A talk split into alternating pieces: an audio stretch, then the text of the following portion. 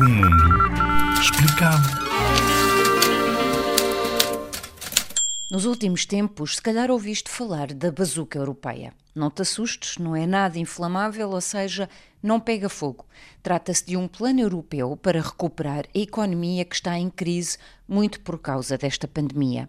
São bilhões de euros, sim, ouviram bem, muito dinheiro para o período entre 2021 e 2027, que em Portugal deverá ser investido, por exemplo, na saúde, habitação e emprego. Este fundo, esta bazuca, resultou de um acordo que fechou em julho de 2020, uma reunião que durou quatro noites e cinco dias, naquela que se tornou a segunda cimeira mais longa da história da União Europeia.